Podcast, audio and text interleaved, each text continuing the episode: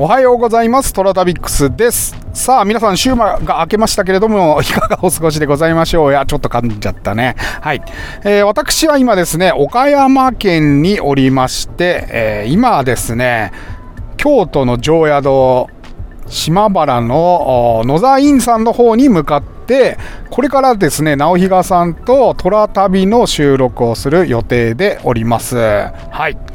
いやもうですね、この1週間で12件回りまして、はい、あのー、場所としてはね、通ったのはもっとありますけれども、場所としては12件回りまして、で、計画的にはですね、大分から始まり九州をぐるりと回りまして広島を山口に渡りそれから広島に渡りましてほいで岡山に泊まりそこから京都へ移動してで京都で仕事をちょろりとしまして東京へ向かうと。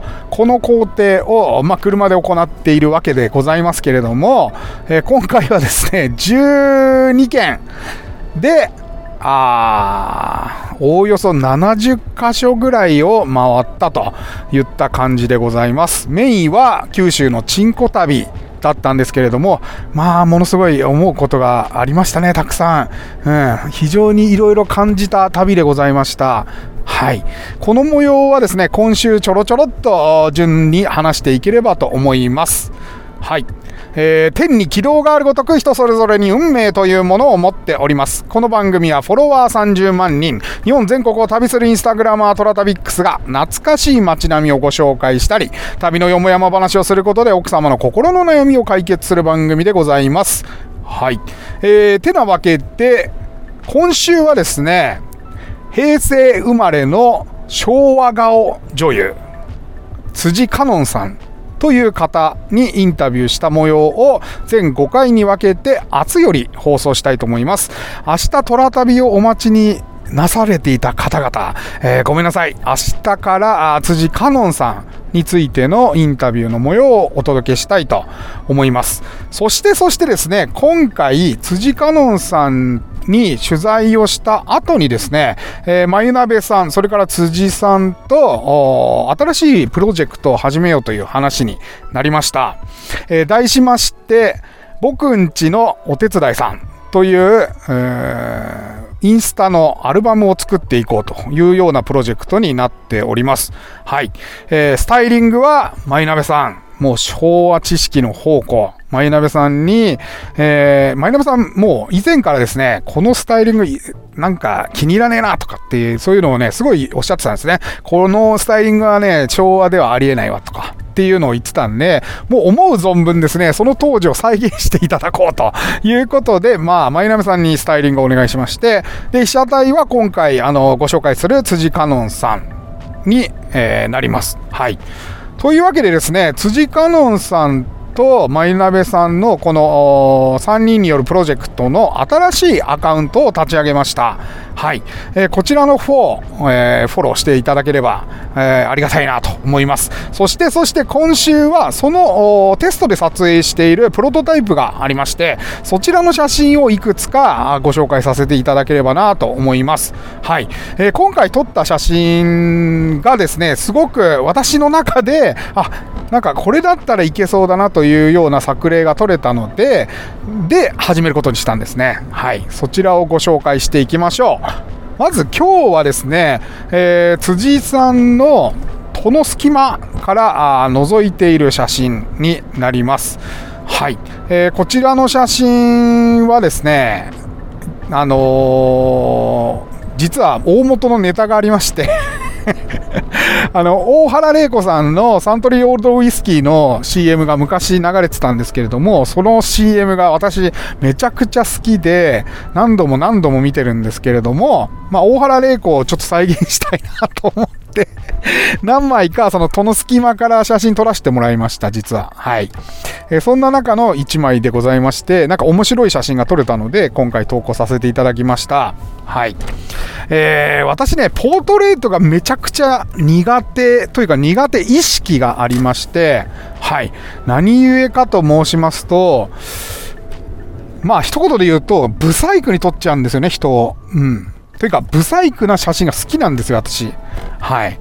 ということで、なんかね、やっぱりこう、私の写真類を見て写、写真撮ってくださいっていう人もいるんですけれども、いかんせん私がそういうなんかバキッとこうね、えー、なんか、反射光でのっぺりしたような顔になって、ね、輪郭もピシッとしているような、こう、写真が、ポートレート好きじゃないんですよ。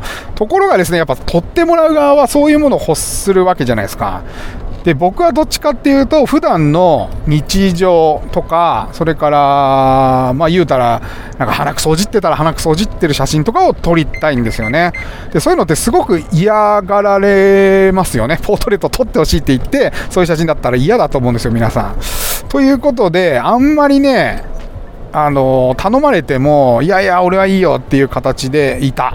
ということでですね、ちょっと苦手意識がありましたが、今回辻さんにお話ししたら、あの自由に撮っていただいて構わないですと。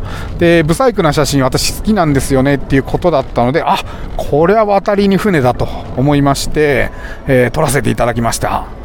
あの実際撮ってみるとね、めちゃくちゃ、あの面白い顔してるんですよ、彼女は。うん。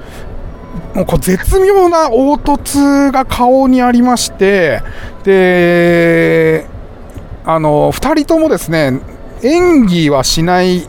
私もなんかこのバシッと決まったポージングとかを取るとかでもなく、それから辻さんも演技をできるだけせずに抜く、うん、なんか魂の気の抜けたっていう感じかな、をしていきましょうっていうことで、そんなにね、いろんな表情があるわけじゃないんですが、なんかね、こう、やっぱりですね、光の加減なのか、そう、彼女のこの顔の作りの凹凸が見事でですね、えー、いろんな顔に見えてくると。そう。だから私この写真撮った後はお会いしてないので、この写真しか見てないんですよ。って言うてもまだ2回しかお会いしてませんので、で、この写真見てたらね、なんか、あれ、辻さんってもともとどういう顔だっけなっていうのが分からなくなるぐらい、本当に様々な表情をしてらっしゃいました。はい。というわけで今週はそう、辻さんの写真を投稿してまいりますので、そちらの方をお楽しみください。えー、いつものね、旅のご紹介はまた来週からやりますので、えー、そちらはお待ちいただければと思います。はい。てなわけで、えー、今日はお便り紹介でございます。それではメッセージの方を紹介していきましょう。先週いただいたコメント、レター、それから DM の方から抜粋してご紹介してまいります。はい。えー、まずはリリーさんから、えー、これ先週のチンコ旅のところですね。えー、今日のチンコ旅の神社のたたりの話からだいぶ前から、あだいぶ前に母から聞いた話で近い現象で本当にあるんだなと思ったことを思い出しました。えー、母も母親から聞いた話です。なるほど。ってことはおばあちゃんから聞いた話なんね。はい。えー、近所に何の商売が忘れてしまったのですが、えらく広い敷地のお屋敷に住んでるご夫婦がいて、夫婦ともに近所の評判が悪く、えその理由が住み込みのお手伝いさんを気に食わないとお給料も払わず、えー、すぐクビにして速攻で追い出し次々に変えてた。とのこと、えー、一番ひどかったのはやや落ち着いた年の方を雇った時火事の最中か何かに足を怪我してしまい役に立たないからと歩くのも不自由な状態のまま追い出して近所の方が家の外で横たわってるのを助けたとのこと、えー、あと野良犬がうろうろしてるのが嫌で両足を縛って生き埋めにしたこともあったと、えー、その夫婦に子供が授かり1人目の子も2人目の子もそろそろ歩き始める年齢になると突然足が動かなくなりそのまま歩けなくなってしまったそう、えー、結局原因もわからずじまい。これはきっとたたりに違いないという本当にあった話とのこと。と、えー、悪いことすると絶対自分に返ってくるからとよく言われたなというのも思い出しました。ちょっと神様のたたりとは違ってるんですが、世の中には不思議な現象が存在するということは、私は結構信じれます。たたりとかトラタビックスさんはどう思いますか？はい。えー、たたりあるんじゃないかなと思います。はい。えー、私なんかいろいろな場所に行ってますけれども、たたられる場所とかですね、それから心霊スポット巡りみたいなことは全く知ってなくて、自然とこう、い気のいい場所が好きなのか、なんか自然に選んでるのかわかんないんですけど、そういう場所に行ってると、あんまりそのね、なんか悪いことが起きるなっていう感じはしないんですよね、帰ってきた時に。はい。えー、なんだろうなこのちょっと犬の話で今思い出したんですけど、どっかの地方っていうか、地方限定ではないですね。昔の慣習みたいなもので、えー、犬をですね、首だけ出した状態で、あのー、庭に、家の庭に埋めてですね、で、その犬の目の前で、なんかわざとね、えー、なんつうのかな、ご飯を食べたりとか、えー、それからその犬の子供を目の前で殺したりとか、えー、するそう、する儀式っていうのかな、うん、があって、で、その犬の怒りが頂点に達した時に首を跳ねる。で、その跳ねた首をなんか家の隅に埋めるみたいな、ちょっとたたりとはまたちょっと違うんですけど、まあ、なんかそういう祭礼みたいなのって、各地であったみたいですね。あの、人間の首を埋めるみたいな家もあったって聞いてるし、なんか赤子を埋めるとかね、えー、あの、赤ちゃんのまだ生まれる前の遺骸をですね、どっかタイの地方の田舎でですね、ホルマリン漬けにして隠していたっていう事件がありまして、これも中国の方に販売用になんか生産してたらしいんですね。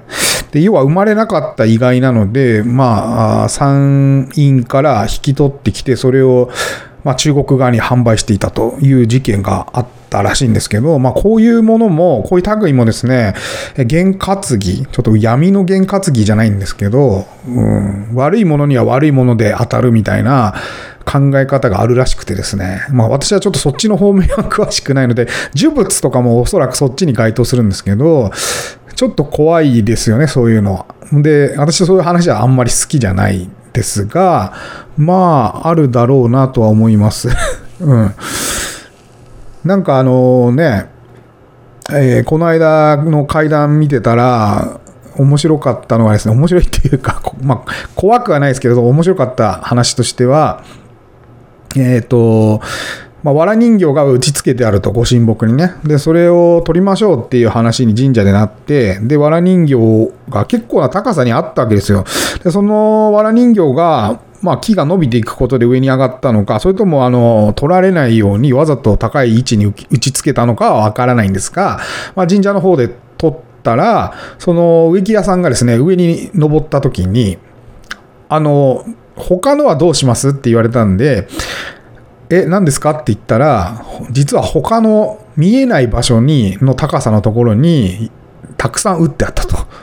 あの、ご神木以外の木にもたくさん打ってあったということで、あの、びっくりしましたみたいな話をこの間聞きましたね。はい。うーん、たたりね。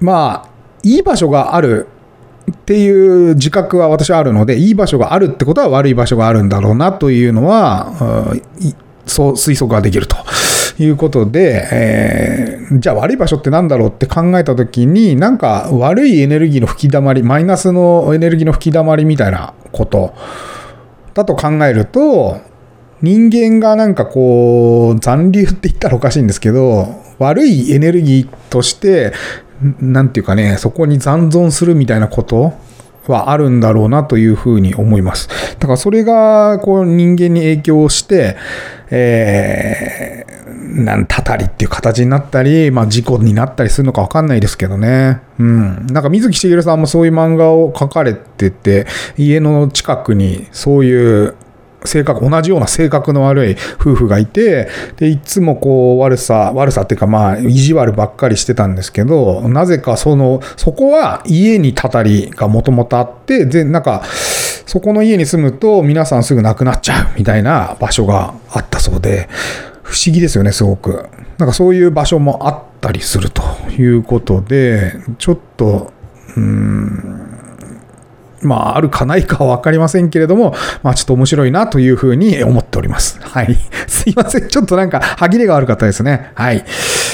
ありがとうございます、リリーさん。それからリリーさんもう一つ、えー今回はお便り紹介に、俺たちの虎旅代表の直比賀さん登場でしたね。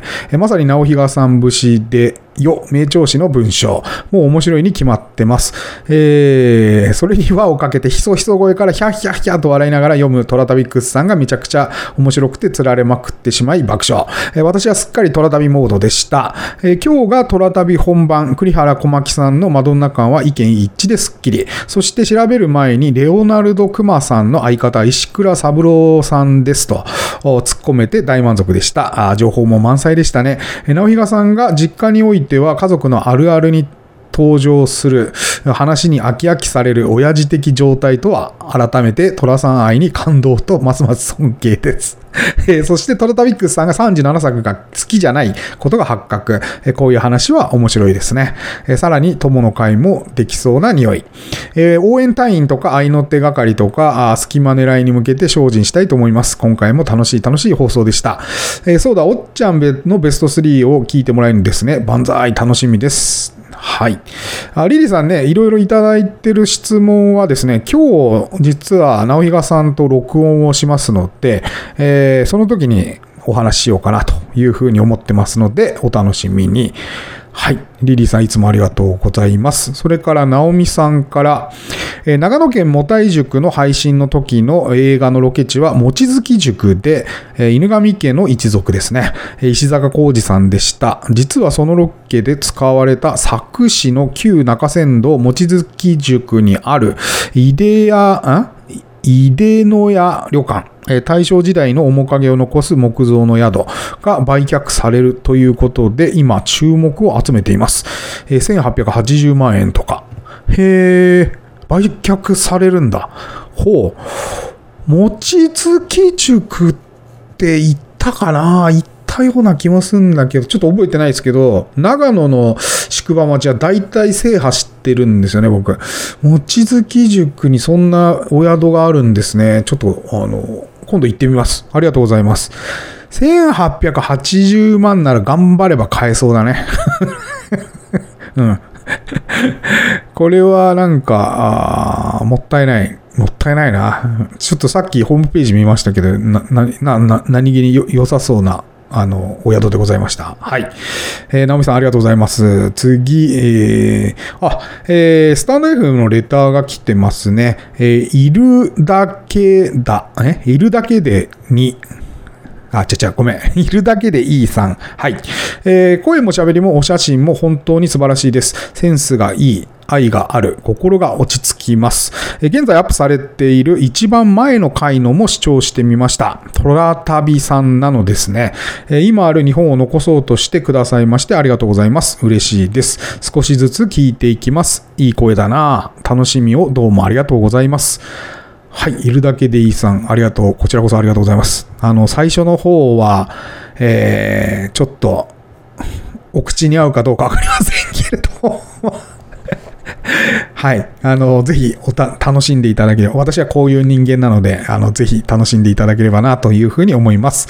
はい。ありがとうございます。それから、えー、島根県の万九千神社のところに来たコメント、風天さん、えー、いいお話でした。1300年存在される万九千神社、初めて知りました。審議の後、えー、直合されるんですね。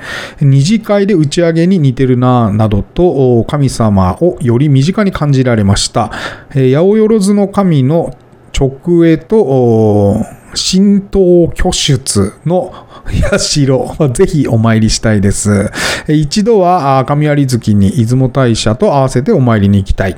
うさぎ年の今年に行くしかないかと熱い思いが湧いています。はい。ぜひ、あの、風天さん行ってみてください。えっ、ー、と、出雲大社の周辺の宿はすぐ埋まってしまうので、もし行かれるなら、計画的に3ヶ月前ぐらいに予約をした方がいいと思います。はい。なんで、まあ、19、8、8ぐらいにはですね、もう予約してしまった方が良いかと思います。じゃないと、ちょっと離れたところに宿泊になるので、まあ、玉造とか松江の方になっちゃうかな。えー、車で多分3、40分離れると思いますので、はい。ぜひぜひ、あの、出雲の周辺に泊まられることをお勧めします。はい。えー、次。妖怪オズマの話に来たコメントです。リャマさんから、えトラタビックさん、こんにちは。あ釈迦通り興味深いです。え出雲大社、大社分子さんによくお参りに行きますので、その周辺も散策してみたいと思います。妖怪オズマ初めて知りました。わざわざ全身裏返しになるのはなんでかなと思ってしまいました。変身してるんですよね。いや、そうなんですよ。ちょっと意味がわかんないでしょ、これ。いや僕もマジで意味がわかんなくて、全身ひっくり返る意味って何だろうなっていうのは、ちょっと、ちょいちょい思ってます。はい。ありがとうございます。ほんと意味わかんないね、これね。はい。次、えー、あとはですね、男は辛いよの虎旅について、えー来てました。えー、風天さんから、毎週楽しんでます。ロケ地に行かれた感想を聞きながら、ロケ地巡礼してる自分を妄想したりして盛り上がっています。お二人の、えーっと、あれ、あれだよ節を聞けるのも毎回楽しみ。一緒になって思いっきり笑える時間です。名城市に乗って虎さん愛を補給できたので、来週まで愉快な気分で過ごせます。ということでした。はい、筆さんも毎回ありがとうございます。うん。ぜひね、虎旅に出かけてみてください。うん、春なんかいいんじゃないかなと思います。はい。次、えー、これは先週の日曜日ですね。チンコ旅のところについてたコメントです。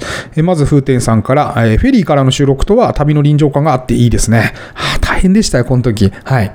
えー今回は日本大移動の旅ですね。中旅のご無事をお祈りします。そして写真楽しみです。えー今日は津屋造市の日、日吹岳を船内で波に揺られながら撮ってるのを想像しながら聞くのが、これまたなんだかあ新鮮な津屋造市でした。はい。えー、津屋造市はね、事前収録してるからね、さすがにちょっとフェリーでは録音できませんでした。はい。すいません。夢をぶち壊して。それから、リャマさんから、えトラタビックスさん、チンコ旅興味深く、聞き耳東北津屋造市は光景が頭に浮かんでしまいました。え村西監督を思い出し、さらに楽しませていただきました。ありがとうございます。ね、まさにね、えー、ホラガイ吹きといった様相でございます。はい。ありがとうございます。はい。えー、それからですね、えっ、と、出雲大社の写真に来てたコメントからピックアップしますね。はい。えー出雲大社系、あ、ごめん、ごめんなさい。えっと、のみすけ04113。えー出雲大社境内に入ると、その雰囲気から圧倒されます。今度は宍道湖を舐めるように降下する飛行機に乗って参拝したいですね。はい、どうぞどうぞ。宍道湖舐める感じだったっけ？出雲空港って。大体寝てるからあんまり覚えてないんだよな。うん。あの、ぜひぜひ出雲は行ってみてくださいね。はい。あのー今年は混むんじゃないかなと思うんですけど、えっと、昨年、一昨年ですごい混んでたので、で昨年は私は行ってないので、うん。あのー今年は混むだろうね、すごい。ええあの人人数規制っていうか、規制線が張られちゃってですね、上迎え祭が、あの、激混みしてたんですよ。あの、海から上がってくる行事があるんですけど、神様がね。えーその時激混みして規制線が張られてたので、本来はそんなに人が来る感じじゃないらしいんですけど、すんごい来てたので、ちょっと全然近くで見れなかったのが、僕が行った時はすごい残念でしたね。今年はどうなんだろうなでもね、今、旅割りで私回ってますけど、すっごい人多いです、どこも。うん。まあ長崎も学生多かったし、広島も人多いですね。外国の方も多いですし、うん、あの、観光地と言われてるところはね、延べ多かったな。別府も多かったしな。福岡も多かったな。平日でも。うん。なんで、まあ今年はみんな、その旅割がどこまで続くかわかんないですけど、出てる人は多いっていうのは確実です。これから京都向かうんですけど、どうなんだろうなっていうのは、まあおそらく混んでんだろうなというふうに思ってます。はい、ありがとうございます。えーそれから、充電券のご紹介で、マスダを紹介しました。秋田のね。えーそれについていたコメント、キリコウツキさんから、えーマスダにある日の丸醸造さんの蔵の中で中西慶三さんの歌を聴きに行ったことがあります。はあ、こんなところで、えー、蔵の中で歌を披露されたんですね。とても素敵な蔵だったと記憶しています。帰りに満作の花というお酒を買ってきました。ああ、満作の花美味しいですよね。はい。えー、いいな。蔵の中で音楽やるとどうなんですかね。反響するのかなまあ、そうだよね。密封されてるから音は反響するでしょうね。うん。はい。ちょっとなかなかできない体験をしてらっしゃるみたいですね。キリコウツキさん。それからもう一方、緑86伊藤さんから、えー木造3階建て何年ものですか？あこれはですね、200年は行ってなかったと思うんだよね。150年とか明治だった気がする。うん。あのーめっちゃ丈夫に作ってある木造3階建てですね。はい。柱ぶち抜きの。ぜひ、ちょっとみどりさんも行ってみてください。はい。てな感じで、えーお便り紹介しました。あ今日読めなかったお便りもですね、ちょっと最近サボってたんですけど、コメント返信、この2週間忙しくてできなかったので、いつかなうーん、火曜日あたりにまとめて、皆さんのコメントは返信させていただきます。いつも皆さんありがとうございます。はい。えー、トラタビックスは皆様からのお便り、コメントをお待ちしております。今お聞きのメディアのおお便り機能、または私のインスタアカウント、TORATABIX トラタビックスに DM またはコメントお送りください。毎週月曜日にご紹介させていただいております。それでは、いってらっしゃい。